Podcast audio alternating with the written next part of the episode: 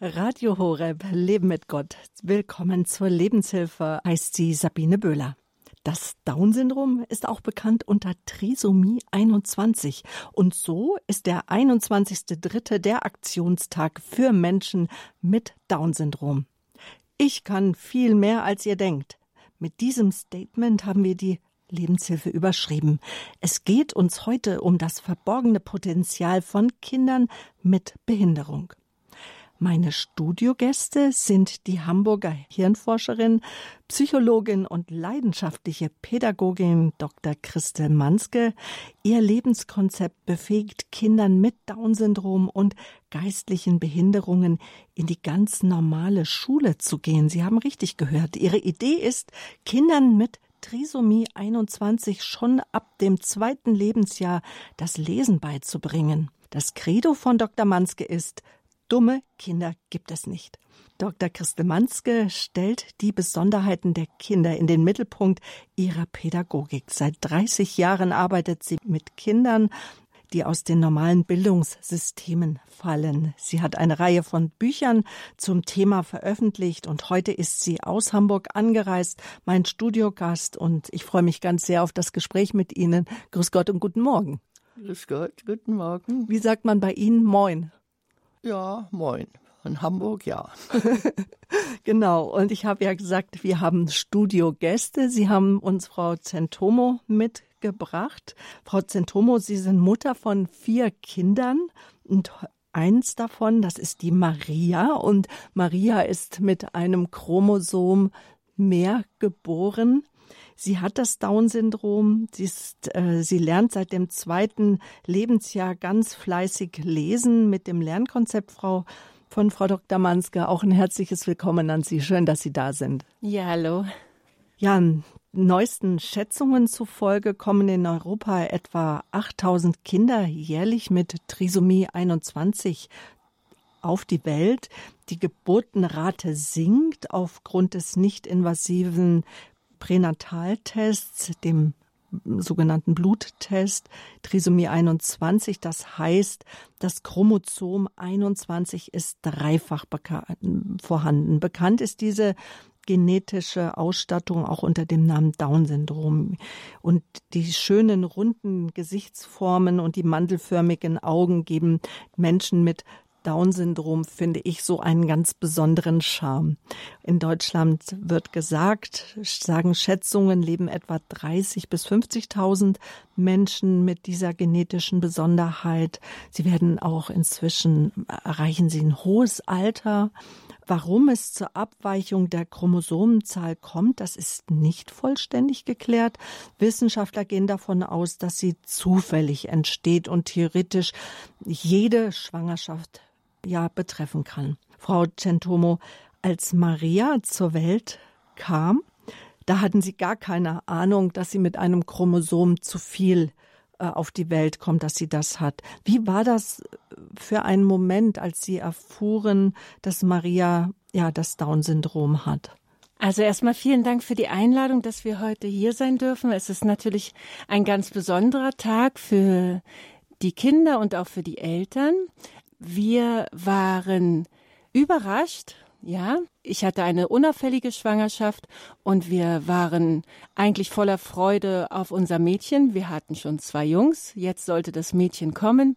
Und tatsächlich, die Geburt war total unkompliziert. Es war ein wunderbarer Moment. Das Murmeln der Ärzte danach hat mich ein bisschen verunsichert. Als ich fragte, was ist denn los, kam dann ja, vielleicht, Frau Centomo, ähm, wir haben hier den Verdacht auf Trisonomie 21. Das erste, was mir in den Sinn kam, war, darf ich meine Tochter bitte trotzdem haben? Ich habe mein Kind gesehen, wir haben uns gedrückt, das war alles super. Ähm, ich muss natürlich auch sagen, ich wusste nicht sofort, was bedeutet Trisonomie 21 nochmal, ja, Down-Syndrom. Natürlich weiß man Bescheid, aber dann trotzdem auch wieder nicht. Und das ist vielleicht für viele der Moment des, des Ungewissen, wo Ängste kommen.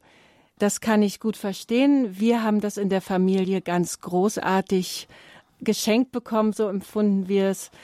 Gott macht da keine Fehler, war sofort unser Eindruck, es ist alles okay und jetzt schauen wir, was passiert. Und darauf freuen wir uns auch von Ihnen zu hören, welche Entwicklungen Maria gemacht hat. Ich kann viel mehr, als Sie denken. Das verborgene Potenzial von Kindern mit Behinderung. Unser Thema heute mit der renommierten Hirnforscherin Dr. Christel Manske aus Hamburg. Frau Dr. Manske, verschaffen wir uns doch erstmal so einen Überblick. Was verstehen Mediziner und was verstehen Sie als Psychotherapeutin und Pädagogin unter dem Down-Syndrom, unter der Trisomie 21. Was ist das? Was das ist, das hatten Sie eigentlich schon sehr gut gesagt. Also beim Down-Syndrom weist das Chromosom 21, das paarig auftreten sollte, ein zusätzliches Chromosom auf. Ne? Und es ist also dreimal vorhanden und darum heißt das Trisomie 21. Und das Problem ist, dass die Konsequenz, die daraus aus dieser biologischen Tatsache gezogen wird, sowohl bei den Medizinern als auch Pädagogen bedeutet, dass das Kind geistig behindert auf die Welt gekommen ist. Und wir gehen davon aus, dass äh, das ist eine biologische Tatsache, diese Trisomie 21 und der Lenken Down, der das also als erster entdeckt hat, stand auch diesen Kindern äh, von Anfang an sehr positiv gegenüber und hat für diese Kinder gefordert, dass sie also eine besondere Förderung erhalten. Und das ist mein Konzept. Wir gehen davon aus, dass das Sein das Werden ist und die Entwicklung entscheidet darüber, ob das Kind geistig behindert wird oder nicht. Mit also Trisomie also hat das nichts zu tun. Also es ist nicht geistig behindert, sondern es wird geistig. Es wird geistig behindert. Mhm. Das ist eine Tatsache. Und wir gehen eben davon aus, wie wird ein Mensch überhaupt also äh, kompetent, dass er äh, ja das Empfinden muss er lernen, das Wahrnehmen, das Erinnern, äh, das Denken, das Sprechen. Das muss jedes Kind lernen, ob es mit Down-Syndrom auf die Welt kommt oder nicht. Ne? Und ähm, unsere Aufgabe ist jetzt, jedem Kind gerecht zu werden. Nicht? Und äh, wir sagen, der Unterricht läuft der Entwicklung voraus. So wie das Kind lernen kann, so wird es sich entwickeln. Nicht? Und äh, Vygotsky war der Begründer, dass alle höheren psychischen Funktionen sind nicht angeboren und sie werden gebildet im sozialen Dialog und das nennen wir funktionelle Hirnorgane. Sie sind nicht angeboren, sie entstehen, aber sie entscheiden darüber, also wie weit sich ein Mensch entwickeln kann. Und Vygotsky hat eigentlich nur das gesehen, was der Volksmund so schon lange gesehen hat. Es gibt zum Beispiel diese Entwicklung der Kinder ist nicht linear. Nichts ist linear auf dieser Welt, sondern es geht in sprunghaften qualitativen Veränderungen vor sich, wie wir das bei den Insekten gut sehen, ne? vom Ei, also zur Made, dann zur, entpuppt es sich und irgendwann ein Schmetterling. wird ein Schmetterling daraus. Aber das hat auch Montessori schon erkannt.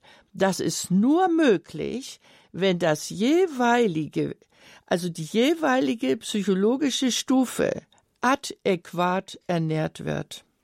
Und Vygotsky hat erkannt, ein Kind durchläuft eine psychische Metamorphose.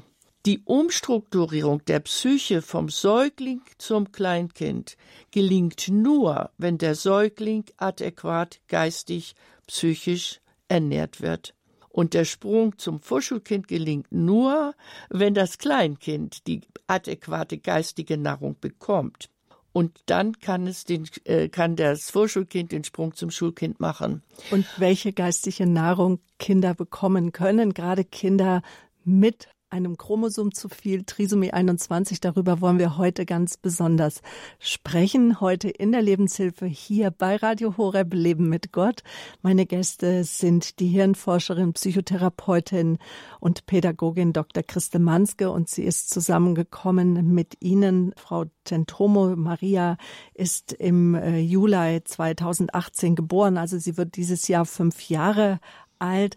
Wie sind Sie denn? Also Sie sind völlig überrascht worden nach der Geburt, dass Maria eben Trisomie 21 hat, also ein Chromosom zu viel. Aber wie sind Sie denn dann auf Frau Dr. Manske aufmerksam geworden? Ja, tatsächlich Wir nennen das Gnade. Ja, ich habe natürlich genauso wie andere ähm, versucht, Informationen zu finden. Was bedeutet das? Wir schauen bei Wikipedia, wir gehen hier noch mal rein, da versuchen zu verstehen, was bedeutet es. Natürlich, das, was ich als erstes wirklich verstanden habe, dass da viele Probleme wohl auf uns zukommen. Dann wie wir es so tun, geben wir auch Sachen mal bei YouTube ein. Dann habe ich eingegeben Sprechen und Down-Syndrom. Das erschien mir wohl als das größte Problem, irgendwas mit der Sprache. Das ist alles noch im Krankenhaus, ja. Wir sind noch im Krankenhaus. Also noch ein, genau. zwei Tage ist Maria genau. gerade erst alt. Ja, und mhm. Dann habe ich diesen wunderbaren kurzen Videofilm gefunden ähm, über einen Logopäden, der tatsächlich davon redet und das ganz frei. Ja, die Kinder können sprechen, also man macht das, das, das und er arbeitet nach einer Methode von Frau Dr. Manske. Naja, und das ich weiß nicht nach dem, was ich dort alles gelesen habe vorher und das habe ich dann gehört, das hat mich befreit. Ich fand das ganz angenehm. Ich bin ein Mensch der Lösungen, ich mag Lösungen und da schien mir, jemand hat doch eine Lösung gesucht. Und Frau Dr. Manske, dieser Name, dachte ich mir, den gucke ich mal nach. Und auf einmal finde ich da ein ganzes Institut, ich finde Bücher, ich finde sofort etwas Praktisches zum Anschauen, wie es funktionieren soll. Das hat mich schon sehr interessiert und dann habe ich einfach ein Buch bestellt. Und was ich dort gelesen habe, hat mich nicht nur im Herzen berührt, aber tatsächlich mir ganz viel Frieden gegeben. Mhm. Weil Frau Dr. Manske auf der einen Seite sehr wissenschaftlich ne, an die Sache herangeht, das ist da nichts Romantisches oder so, oder wir können ja mal, oder sehr wissenschaftlich sagt so, so, so.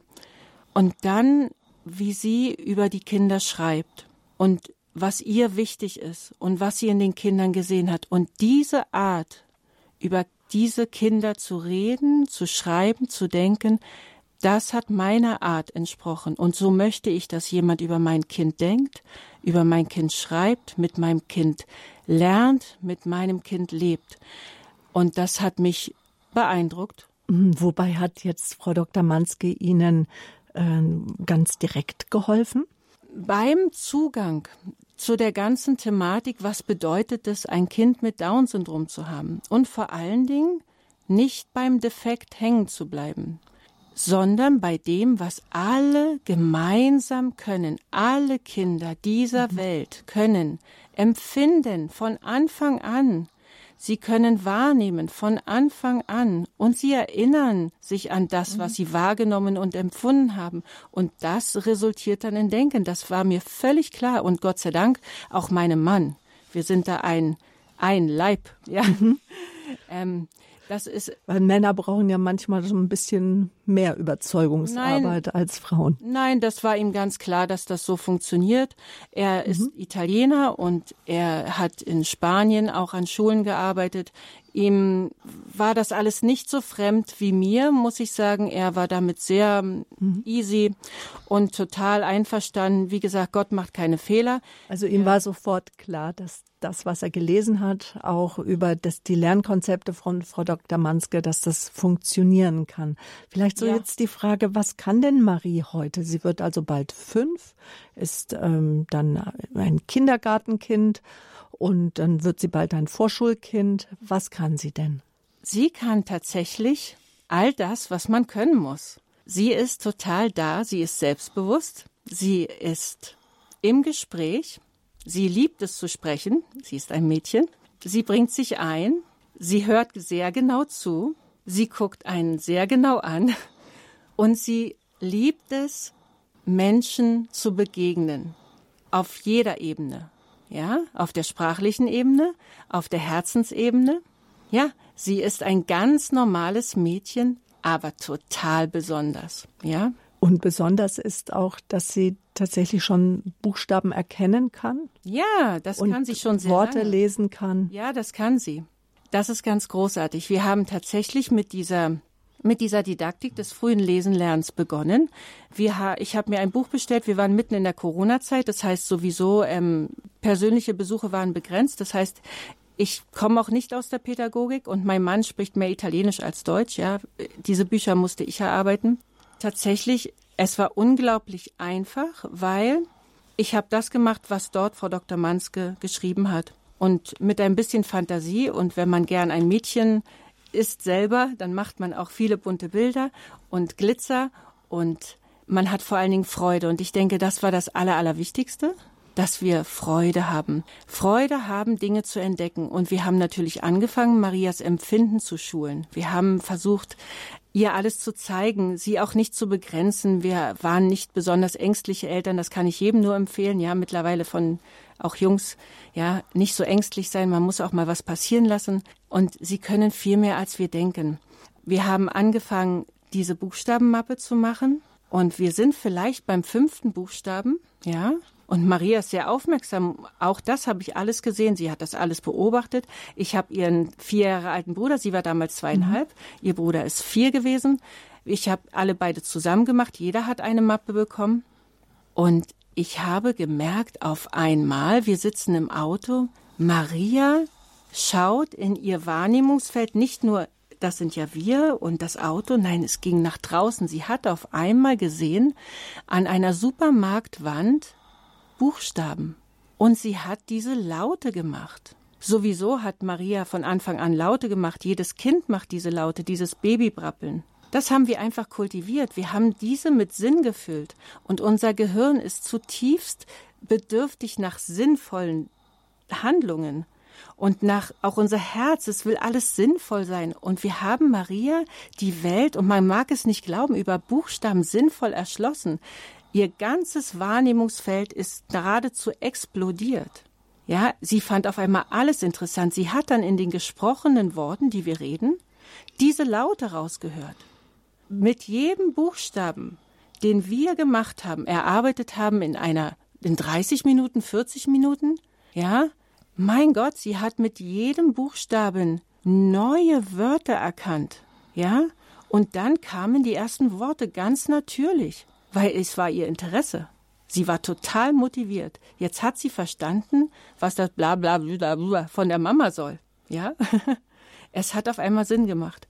Und das ist phänomenal, absolut durch nichts zu ersetzen oder irgendwie, ja, das ist der Zugang zur Welt. Und was ist dann das Besondere daran, Frau Dr. Manske? Das Besondere ist Gut, also es ist so, dass äh, das große Problem der Kinder mit Trisomie 21 ist, dass sie während der sensitiven Phase der Lautsprachentwicklung sie einen voll entwickelten passiven Wortschatz haben. Sie verstehen alles, aber sie können selbst nicht sprechen.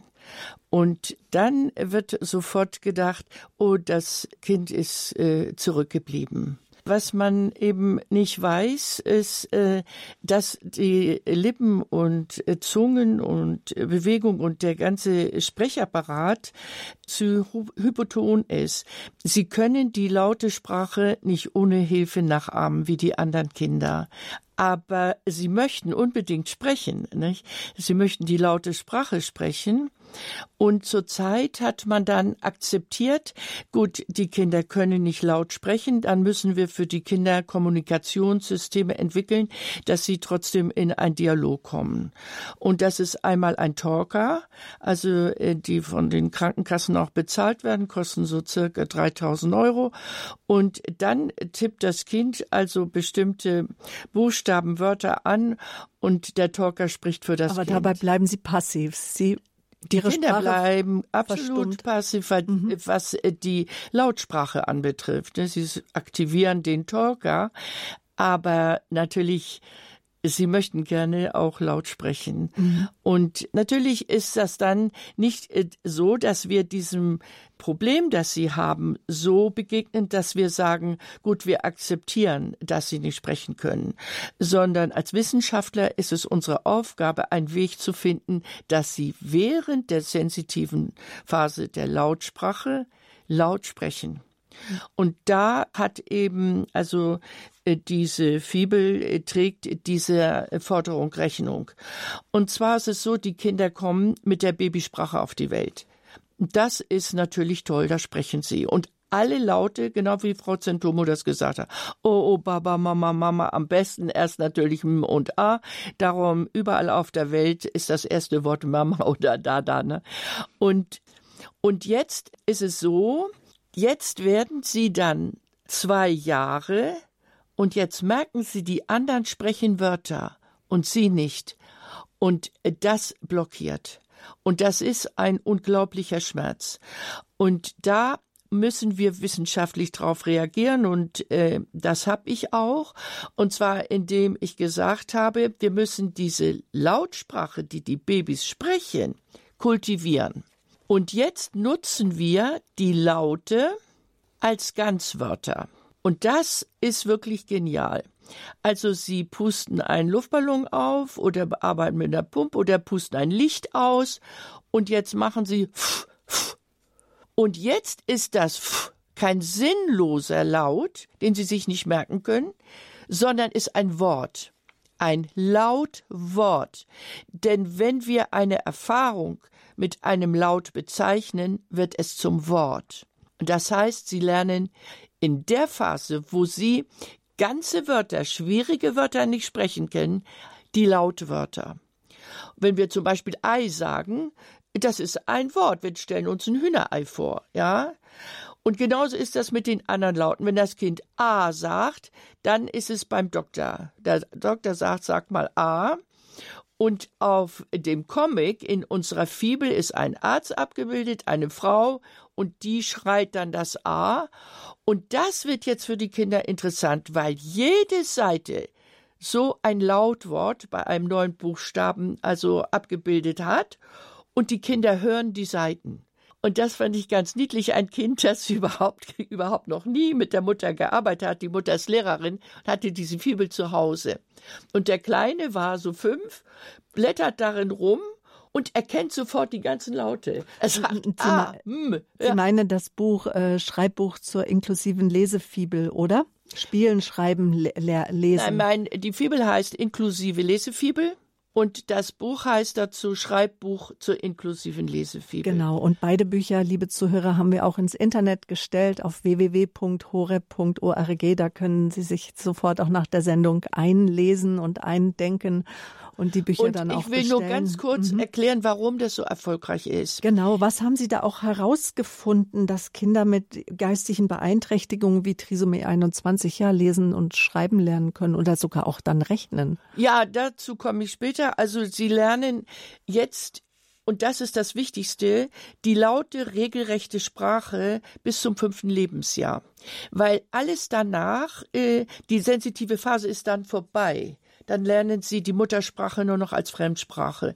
Und darum ist es so wichtig, also bis zum sechsten Lebensjahr einen Weg gefunden zu haben, dass die Kinder mit Trisomie 21 in der Zeit lernen, regelrecht zu sprechen. Und sie lernen es bei uns mit Hilfe von Buchstaben und Lesen. Und das ist natürlich neu. Wir haben nicht den Ehrgeiz, dass das Kind so früh wie möglich lesen kann. Nein, es muss in der sensitiven Phase der Entwicklung der lauten Sprache muss es sprechen können. Und das lernt es mit Hilfe von Buchstaben und Lesen. Und das ist so interessant, das hatte der Vygotsky erkannt, in der Metamorphose der Tiere gibt es nur eine Linie, also von unten nach oben. Und beim Menschen ist es möglich, mit Hilfe von Schrift, mit Hilfe von Buchstaben, von oben nach unten, das fehlende Stück Lautsprache zu kultivieren. Und das gelingt. Also wir nutzen die Babysprache, sprechen erst Lautwörter und dann lernen sie mit Hilfe der Handgebärden ganze Wörter von Anfang an. Sie lernen zuerst das M, steuern das mit der Faust. Sie legen die Faust an den Mund, schließen Mund und Faust. Bei dem A öffnen Sie die Hand und den Mund und jetzt sprechen Sie mit der Faust vor den Lippen, hm, öffnen die Hand, öffnen den Mund und jetzt kommt das so ma, ma und schon können sie ein ganzes Wort. Und das ist für die Mütter natürlich das größte Glück. Das wichtigste Wort überhaupt, dass sie das sofort sprechen mhm. können. Mama. Und dann geht es weiter. Mama am Baum, Mama am Zaun. Dann spielen sie, wo Mama überall mit einer Puppe stehen kann. Ja, und dann kommt schon der Buchstabe I dazu, dann heißt es schon im Nest, im Korb, dann kommt das Tö dazu und dann kommt schon Mama mit Papa. Dann kommt das N dazu, Mama nimmt Papa mit. Ja, und so wird also schon nach drei, vier Unterrichtsstunden sprechen sie diese Sätze. Mhm. Und das heißt also, dass, warum gelingt das? Jede Unterrichtsstunde, und das ist eben wichtig, entspricht der Ontogenese. Sie hatten das schon eben angesprochen, Frau Zentomo, dass der Säugling schon alle Fähigkeiten hat. Und das ist so. Der Mensch ist so strukturiert. Der Säugling, seine dominante, das wichtigste Erkenntnisorgan ist die Haut und die Zunge. Und das Wichtigste ist das Essen, Körperkontakt und Zärtlichkeit. Aber ein Säugling kann auch gleichzeitig zum Beispiel mit seinen fünf Sinnen die Welt wahrnehmen und kann auch gleichzeitig also erinnern und kann also wirklich gleichzeitig denken. Das kann er schon. Aber seine Dominante ist eben die geistige Nahrung ist hier viel Zärtlichkeit. Mhm. Das Essen sehr bewusst machen. Viele Informationen muss das Säugling übers Essen kriegen. Warm, kalt, süß, sauer, ja. Und das Essen darf nicht in den Mund gebracht werden mit dem Löffel, sondern der Säugling muss sich alles holen. Der Löffel muss vor den Mund und dann wird der Säugling aktiv und dann hat er sich das Essen besorgt. Nicht? Und auch wenn man Körperkontakt dem Kind die Hand bieten und dann warten, bis das Kind die Hand greift und dann streicheln, dann warten, dass der Säugling reagiert. Alles muss im Dialog und das ist schon Sprache. Außerdem beim Essen ist ganz wichtig, da findet im Unterricht beginnt jeder Buchstabe mit Essen. Warum? Wir haben dann zum Beispiel bei A den Apfel, und der Anlaut wird schon gelernt. Das ganze Wort Apfel kommt ins Wernicke-Zentrum, passiver Wortschatz. Aber Essen bedeutet lutschen, kauen, schmecken. Und da wird das Brocker-Zentrum aufgebaut. Das ist das Zentrum für die Steuerung der Lautensprache. Die nächste Stufe, das Kind spielt Doktor und das ist für Werkzeug gebraut, hat einen Spachtel in der Hand, spielt mit den Puppen und Ernie und Bert oder auch mit dem anderen Kind. So, und jetzt werde das bezeichnet und dieses, der Doktor schaut dem Kind in den Mund, ja, das sieht gut aus, ist nicht so schlimm.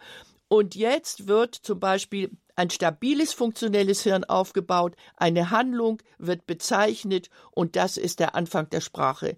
Jetzt, wenn das Kind jetzt zwei Buchstaben schon kann, kann es schon das erste Wort sagen, Mama. Dann kommt noch ein Buchstabe dazu, was ich gerade gesagt habe. Und dann äh, geht das ganz rasant äh, vorwärts.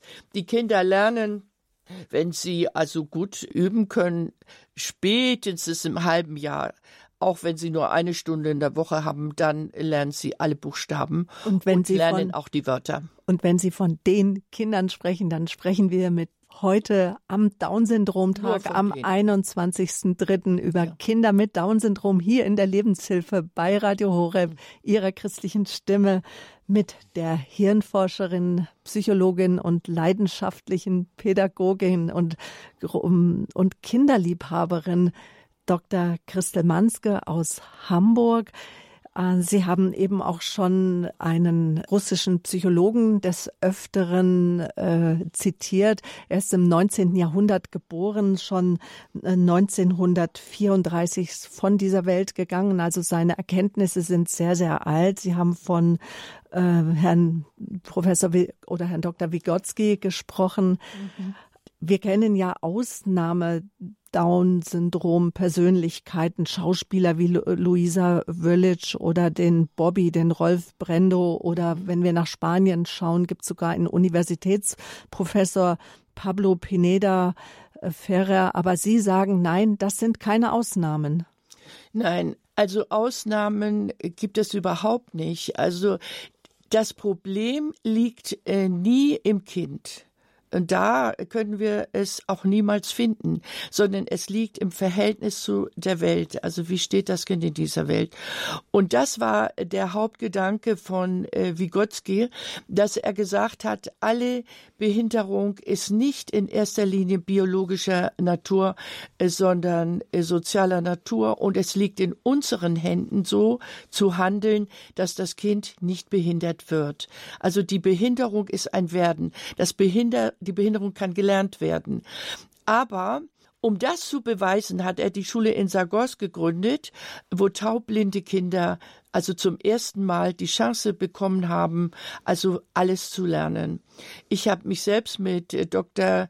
Äh, Natalia Koneva unterhalten. Sie ist taub und blind von Geburt, war in Zagorsk in der Schule und äh, hat Psychologie an der Universität studiert und ist auch äh, promoviert worden vom Professor Obochova, mit der ich 40 Jahre befreundet sind. Und das sind äh, Kolleginnen, die also Vygotsky wirklich wahrgemacht haben. Nicht? Damals war ja noch der Zweifel, ja, da konnte man die funktionellen Systeme nicht nachweisen. Heute kann man das mit bildgebenden Verfahren. Aber wenn man sich vorstellt, dass Menschen, die taub und blind sind, alles lernen können. Frau Koneva war auch verheiratet, hat Kinder, hat selbst also als Psychologin gearbeitet. Und dann können unsere Kinder mit Down-Syndrom, die im Vergleich dazu also keine biologische Einschränkung haben, ja, die ist minimal, dann können die auch alles lernen. Und das ist jetzt meine Lebensaufgabe, diesen Beweis anzutreten. Und das tue ich mit Erfolg. Und alle Kinder, die bei mir also von, vom zweiten, dritten Lebensjahr an die Förderung bekommen, lernen während der sensitiven Phase der Sprachentwicklung die Sprache. Mhm. Und wie das nochmal ganz konkret aussieht, darüber sprechen wir jetzt gleich nach einer kurzen Musik mit Dr. Christel Manske und mit äh, Katharina Centomo. Sie ist Mutter von Maria. Maria ist vier, wird im Sommer fünf Jahre. Maria hat Trisomie 21, sie hat das Down-Syndrom. Die Ärzte waren äh, wohl schon sehr sprachlos und haben keine guten Prognosen gestellt für Maria, aber Maria kann heute wirklich lesen und ähm, kann Buchstaben, ist im selben äh, Level wie andere Kinder auch. Und wie Frau Zentomo das geschafft hat, darüber sprechen wir gleich nach der Musik und dann später können Sie auch anrufen. Wir schalten jetzt schon mal das Hörertelefon frei unter der 089 517 008 008 089 517 008 008. Gleich geht's weiter hier in der Lebenshilfe. Die Lebenshilfe zum Down-Syndrom Tag mit dem Statement Ich kann viel mehr als ihr denkt, das verborgene Potenzial von Kindern mit Behinderung.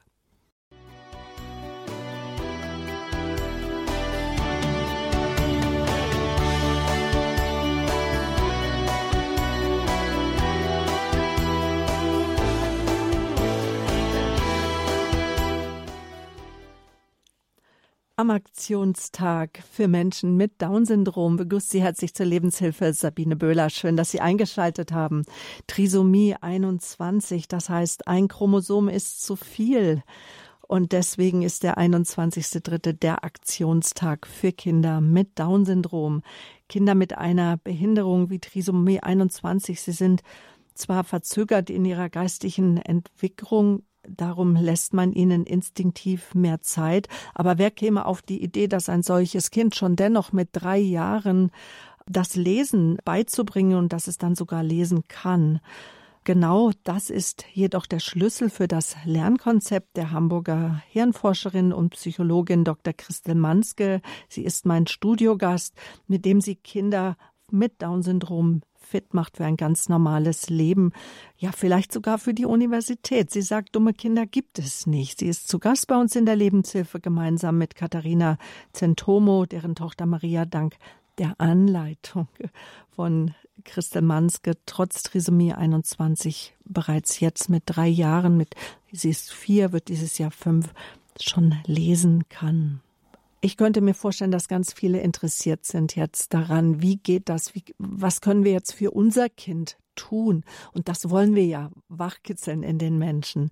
Was, mit welchen Materialien arbeiten Sie? Wie sollte sich jemand, der sich nie mit Ihrem Konzept jetzt beschäftigt hat, wo sollte er beginnen, sich einzulesen?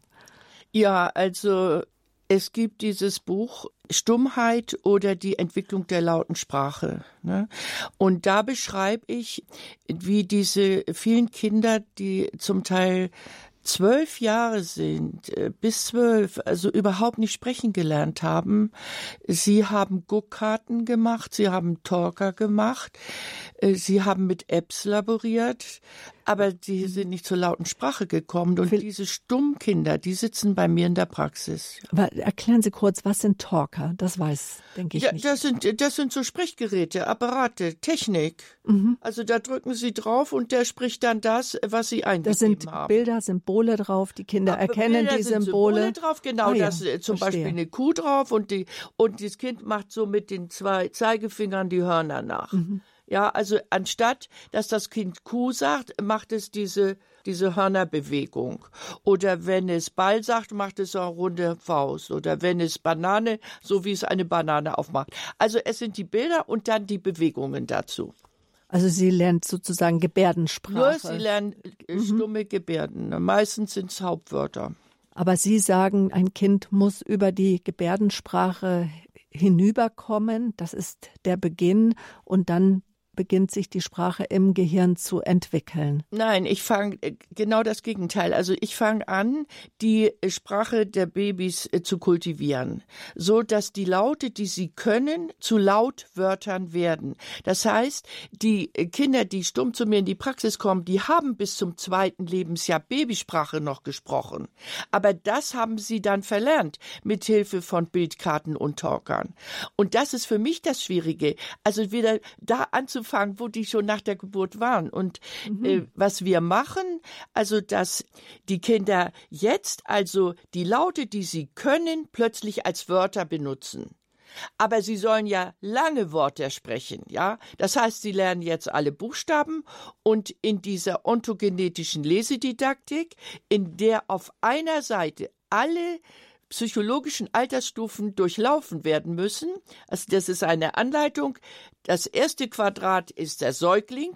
Da können Sie sehen, kaufen Sie dem Kind einen Apfel, essen Sie mit dem Kind zusammen Apfel. Dann kommt das zweite Quadrat. Da ist drin wie das Kind, also mit einem anderen Kind oder mit der Puppe, also Doktorbesuch spielt und das A ausspricht. Da lernt es das Lautwort. Dann kommt das vierte Quadrat auf dieser einen Seite, wo das Kind nur die Gebärde macht, den Zeigefinger an die Lippen legt mit offene Hand. Und das ist A.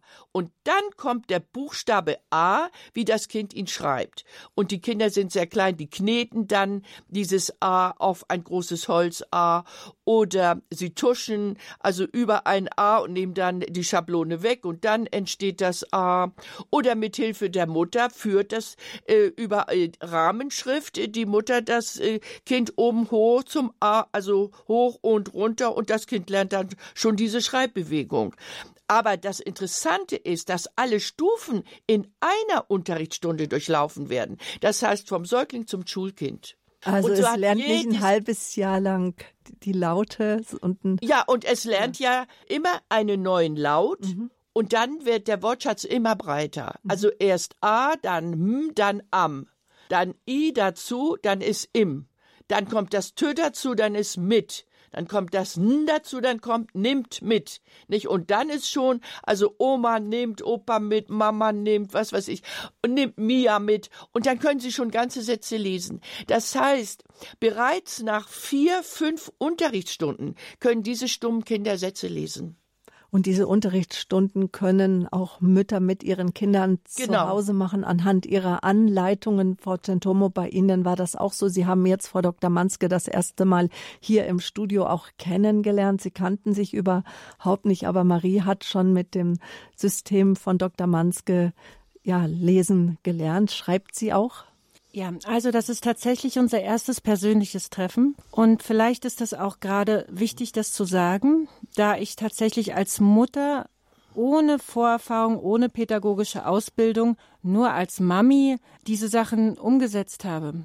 Ja, Maria kann tatsächlich Dinge, die andere in ihrem Alter noch nicht können. Das liegt aber daran, dass die anderen das nicht gemacht haben, wie Frau Dr. Manske gesagt hat, wie man es machen soll. Sonst könnten sie das auch, wie zum Beispiel ihr jetzt, also ihr Bruder, der zwei Jahre älter ist, auch er konnte lesen vor Schon sehr der früh. Schule. Mhm.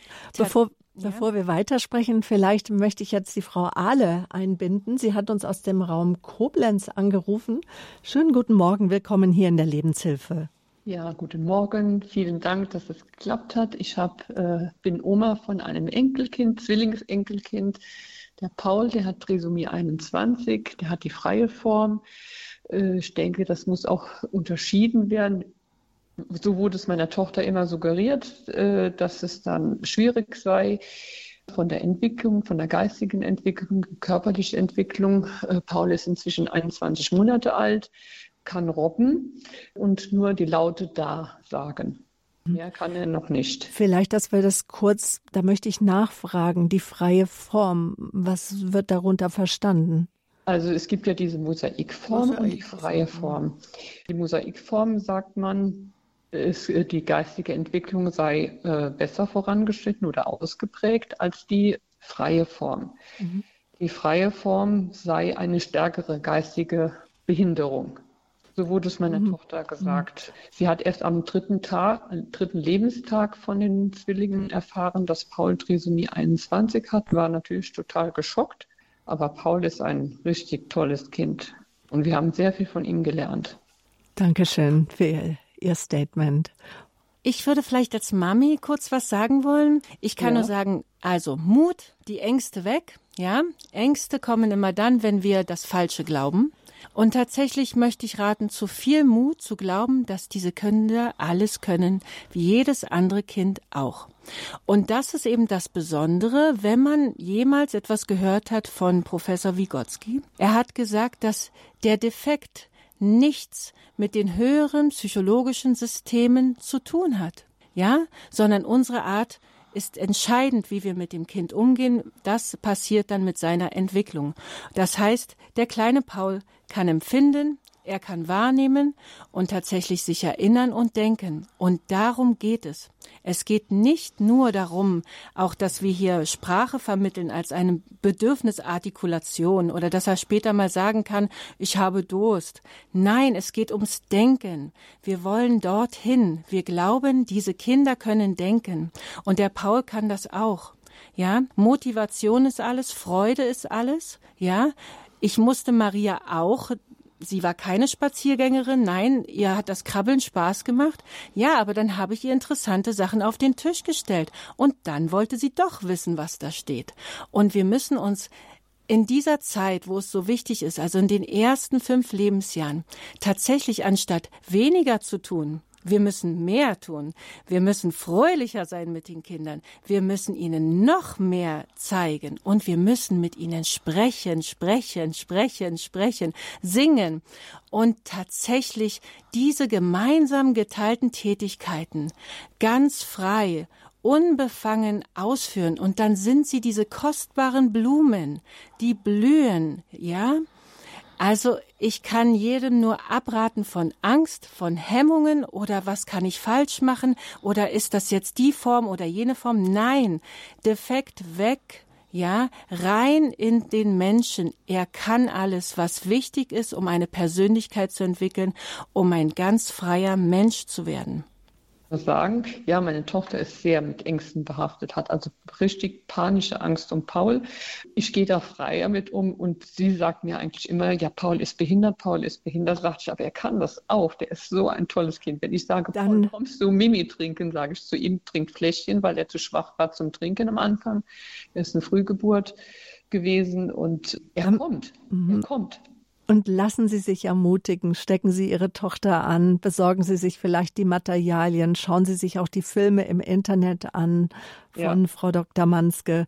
Und dann sind wir gespannt, wie sich ja, die beiden Jungs, die Zwillinge, entwickeln, Frau Ahle. Herzlichen ich Dank. auch sehr, also ich bin überzeugt, Paul kann das, ja.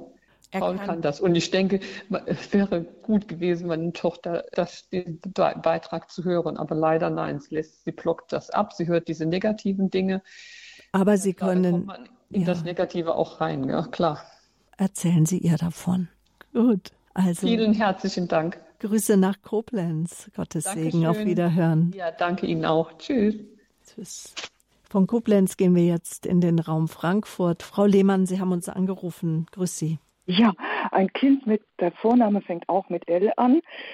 Ähm, das ist im Schwimmbad und im Freibad dann und artikuliert wie ein Haifisch manchmal, um tief zu atmen auch. Und er ist so sportlich geworden. Ich würde sagen, also es ist immer je nachdem, die Eltern, die sich sehr, sehr kümmern und ich, wir haben auch so sehr nette Begegnungen, hochsensibel und ich muss eigentlich anfangen, die Namen zu sortieren von den Kindern im anderen Waldschwimmbad, die ich also auch, äh, die so nett sind und je nachdem. Und dieses Kind, die Eltern haben sich solche Sorgen gemacht, weil er so sehr gut schwimmt. Und, und dann sind sie an die See gefahren, wie immer. Und ähm, dass er dann nicht völlig selbstständig alleine rausschwimmt. Und dann waren so viele Quallen da, dass es gut gegangen ist. Also ohne jetzt zu sagen, alles, alles geht immer gut aus, aber das war eigentlich eine, eine sehr, sehr schöne Geschichte gewesen, ja. Also Auch der, da. Ja. Haben Sie einfach gute Erfahrungen gemacht mit einem Kind, das Trisomie 21 hat? Ist es ja, mehreren, mhm. ja, die sehr unterschiedlich sind. Und die Eltern kümmern sich dann auch ungemein. Und die treffen sich dann im Schwimmbad. Und ja, und also. Danke, dass Sie. Danke, dass Sie uns das erzählen, Frau Lehmann, weil da kann, können wir gleich noch jetzt darüber reden, dass Sie ja auch in einer Selbsthilfegruppe organisiert sind und auch Sie, Frau Dr. Manske, Ihnen das auch ein Anliegen ist, dass Mütter, dass Eltern geschult werden. Ja, das ist also das Allerwichtigste. Die Eltern sind die einzige wirkliche Lobby für die Kinder zurzeit in unserer Kultur. Und sie sind die einzigen, die im Grunde genommen auch wissen, also mein Kind hätte die Möglichkeit, aber kaum kommt das Kind in die Schule, wird es als geistig behindert eingeschätzt. Und selbst wenn ich jetzt Kinder also so gefördert habe, dass sie, wenn sie in die Schule kommen, lesen können, richtig fließend lesen können, dann werden sie trotzdem noch als geistig behindert eingeschätzt, weil die dann sagen, ja, das ist alles antrainiert.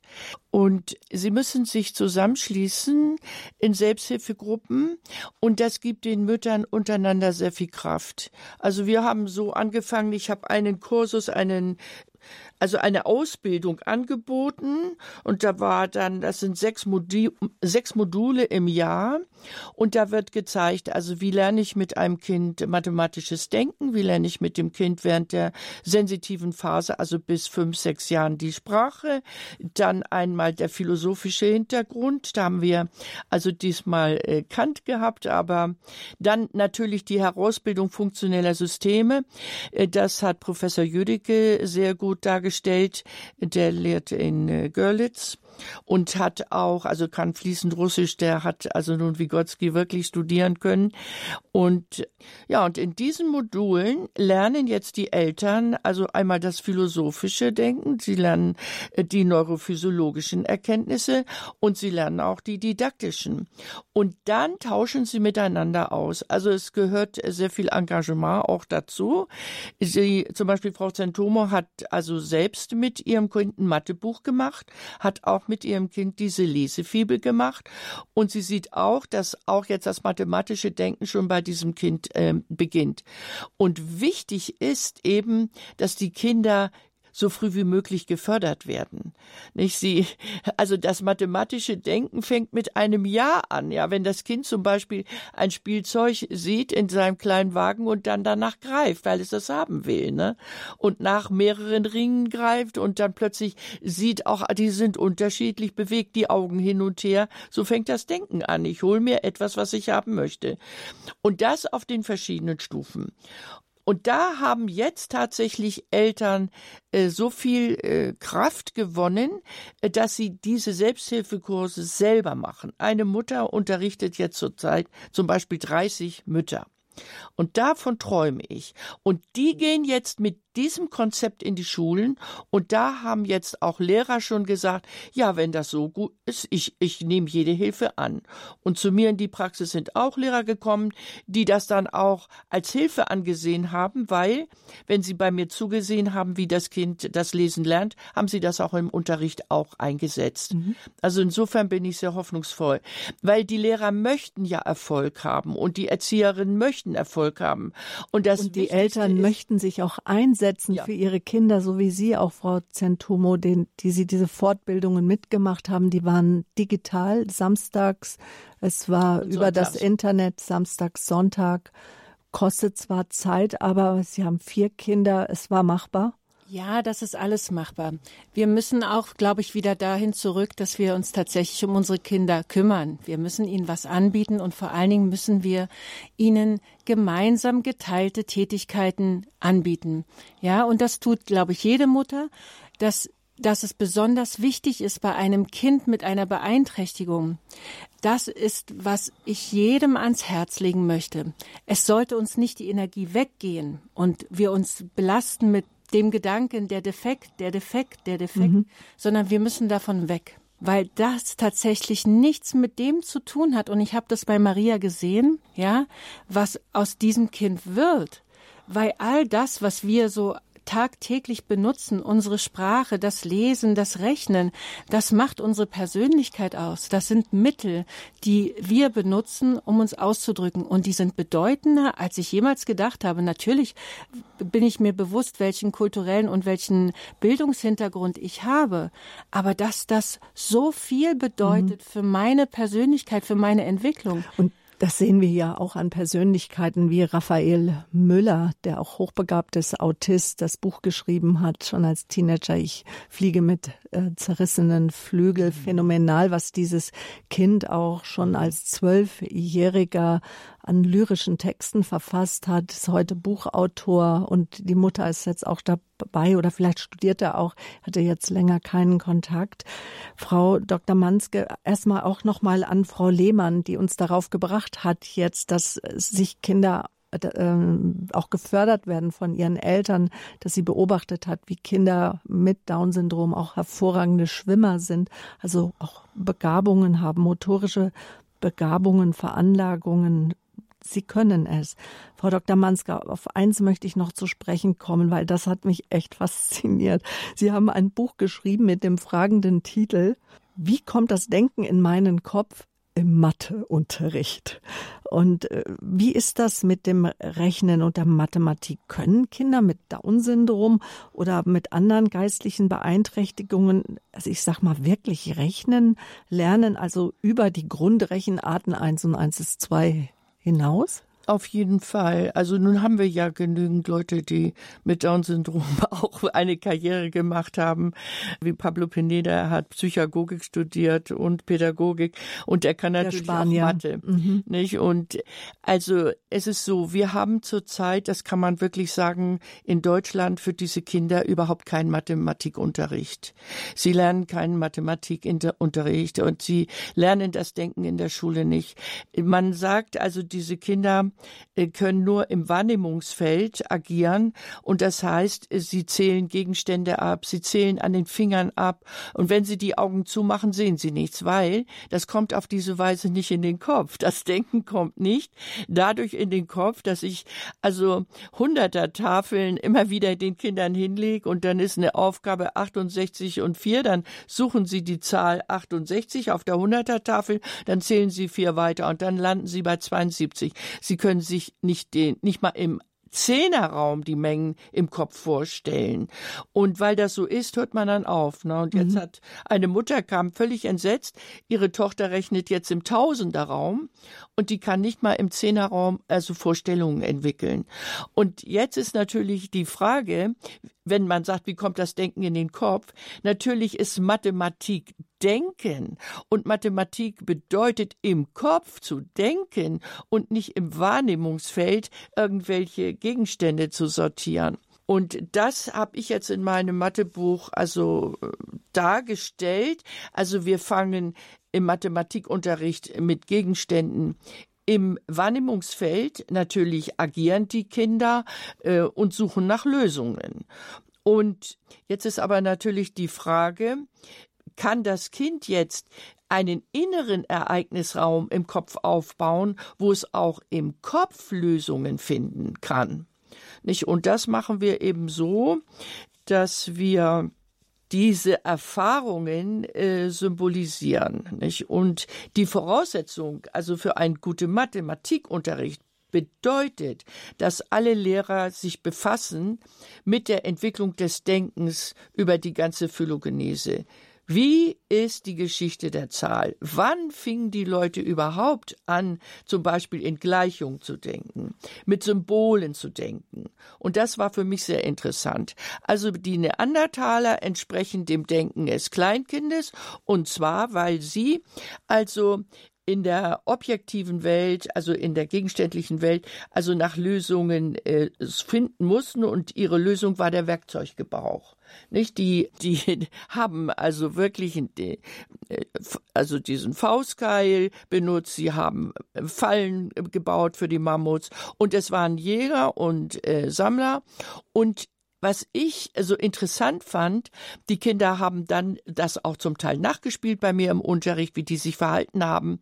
Und die Kinder am liebsten, also mögen sie die Division.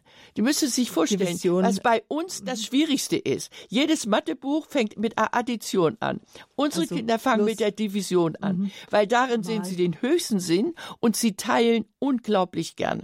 Und wenn falsch geteilt wird in der Aufgabe, dann machen wir da so ein Smiley, also mit einem traurigen Gesicht, wenn richtig mit einem lachenden Gesicht. Und da sind die Kinder total dabei. Also wenn ich sage, so hier sitzen vier Puppen, hier hast du zum Beispiel die Äpfel, die Bonbon, ein Kind kriegt nur ein, einer hat gar nichts, andere kriegen drei, dann sagen sie, guck, der ist traurig, der ist traurig und sie sagen nicht, also da unten mhm. liegen äh, zu wenig Äpfel, die mhm. gucken nur auf die Emotion und das ist so goldig und da hast du dann natürlich ein Motiv, das Problem zu lösen und dann teilen sie richtig auf. Und dann lieben sie. Und das ist dann schon Mathematik. Das natürlich. ist Mathe, natürlich. Ja, ja. Und dann kommen wir in die Sumererzeit. Die hatten noch keine Ziffern, aber die haben schon äh, Handel geführt. Also die hatten also, die wurden sesshaft und hatten Gut, und hatten also wirklich die Möglichkeit jetzt, also in der Sumererzeit wurde das Vergleichen gelernt. Sie haben Token gemacht, das sind so kleine Lehmkugeln, haben jedem Pferd ein Token zugeordnet, dann konnte den Pferde auf die Weide und der Besitzer hatte diese Lehmkugeln in seinem äh, in seiner Truhe drin und konnte jetzt vergleichen eins zu eins zu eins. Da wurde erst das Vergleichen gelernt. Da wurde erst gelernt, mehr und weniger. Und darum müssen wir Matheunterricht damit mhm. anfangen. Dankeschön. Ich sehe gerade, wir gehen schon dem Ende unserer Sendezeit entgegen. Ich kann viel mehr, als ihr denkt. Das verborgene Potenzial von Kindern mit Behinderungen. Ganz speziell sprechen wir heute am Down-Syndrom-Tag über Kinder mit Trisomie 21. Eine letzte Hörerin, Frau Bucher aus Fischbachau. Sie möchte ich noch begrüßen. Ja, auch äh, von mir ein ganz herzliches Grüß Gott und vielen Dank für diese interessante Sendung. Ich konnte leider erst ein bisschen später dazu schalten, aber ich möchte nur ein klein bisschen von meiner Erfahrung berichten. Als Mutter von, auch von einer Maria, die wird im Mai 35 Jahre alt, aber was ihr sehr viel geholfen hat in der frühkindlichen Entwicklung. Ich habe einen Sohn, der gut knapp eineinhalb Jahre älter ist als die Maria und eine Tochter, die fast genau ein Jahr jünger ist. Und die haben zu dritt ähm, so in, äh, also die zwei gesunden Kinder, sage ich jetzt, haben so auf die Maria äh, gewirkt. Die Maria hat mit äh, Katharina krabbeln und äh, aufstehen und gehen gelernt und natürlich auch versucht, sich zu artikulieren. Ich wusste damals, also in Ende der 1980er Jahren, noch nichts von dieser sprachlichen Förderung, aber wir wurden von der Lebenshilfe sehr gefördert in der Frühförderung. Da kam einmal in der Woche jemand und das war also wunderbar und man hat wirklich Entwicklungsfortschritte erkannt und leider konnte ich mich zeitlich nicht so für die weitere Förderung von Maria einsetzen, weil wir hatten einen kleinen Milchviehbetrieb, also als Bäuerin hat man natürlich auch andere Aufgaben. Aber ich möchte jetzt eigentlich äh, allen Familien mit einem Down-Syndrom-Kind Mut machen. Es ist ein wunderbares Erlebnis, also für mich als Mutter und ich erlebe das auch von anderen, dass man viel Freude hat mit den Kindern. Und die, der eigene Ehrgeiz, dass man das Kind fördern will, mhm. der wird so groß. Und auch jetzt, man ist einfach nach wie vor für sein Kind da und ja, es ist wirklich ein Sonnenschein. Also ich bin dankbar für meine Maria und ich wünsche allen Familien, dass sie auch so liebe Erfahrungen machen mit ihren Kindern und dass sie auch weiterhin gefördert werden können. Dankeschön. Das ist jetzt ein wunderbares Abschlussstatement aus Fischbach-Au. Ganz herzlichen Dank für Ihren Anruf, Frau Bucher. Und damit möchten wir auch alle werdenden Mütter, alle Eltern, die überlegen, lasse ich jetzt noch mal einen Test machen, ja oder nein, die vielleicht schon ahnen, dass da ein Kind mit Trisomie 21 vielleicht im Bauch heranwächst. Ich kann viel mehr, als ihr denkt, und ich möchte es können, wollen. Dumme Kinder gibt es nicht. Das sagt mein heutiger Gast, die leidenschaftliche Pädagogin Christel Manske. Danke, dass Sie mein Studiogast waren. Danke für alle Ihre Erklärungen, wo man auch herausgemerkt hat, auch Ihre Kompetenz und vor allen Dingen auch Ihre Liebe zu den Menschen und vor allen Dingen auch zu den Veranlagungen, wo wir ja daran glauben, dass Gott selbst sie in uns hineingelegt hat. Und Sie haben das eben auch so schön gesagt, Frau Zentomo, Ihre Maria hat Down-Syndrom. Gott macht keine Fehler. Jeder Kind, jeder Mensch, auch meine Maria, sie ist einzigartig. Wir könnten uns das in der Familie gar nicht mehr ohne vorstellen. Dankeschön, dass Sie meine Gäste waren. Alles Gute für Sie weiterhin. Und Beide, so kann ich sagen, liebe Hörerinnen und Hörer, werden wir im Laufe dieses Jahres auf jeden Fall noch einmal hören. Verfolgen Sie einfach unser Programm. Katharina Zentomo war mein Gast, Mutter von Maria und Dr. Christel Manske. Informationen zu dieser Sendung finden Sie wie immer auf www.horeb.org backslash Programm oder rufen Sie den Radio Horeb CD-Dienst an Hörerservice an. Dort bekommen Sie Informationen, auch die Adresse vom Institut in Hamburg von Frau Dr. Manske. Auch ich habe äh, auch dort Filme hin an Filme eingestellt mit Informationen auf unserer Homepage. Aber der Hörerservice informiert Sie gerne unter der 08328 921 110. Aber erzählen Sie davon, geben Sie sie weiter. Vielleicht haben Sie auch schon die Radio Horeb App, da kann die Sendung auch zeitunabhängig nochmal nachgehört werden. Ja, Dankeschön. Alles Gute für Sie. damit verabschiede ich mich ganz herzlich von Ihnen und sage nochmal meinen Gasten ganz herzlichen Dank und auch wieder ein gutes Nachhausekommen. Auf Wiederhören, Sabine Böhler.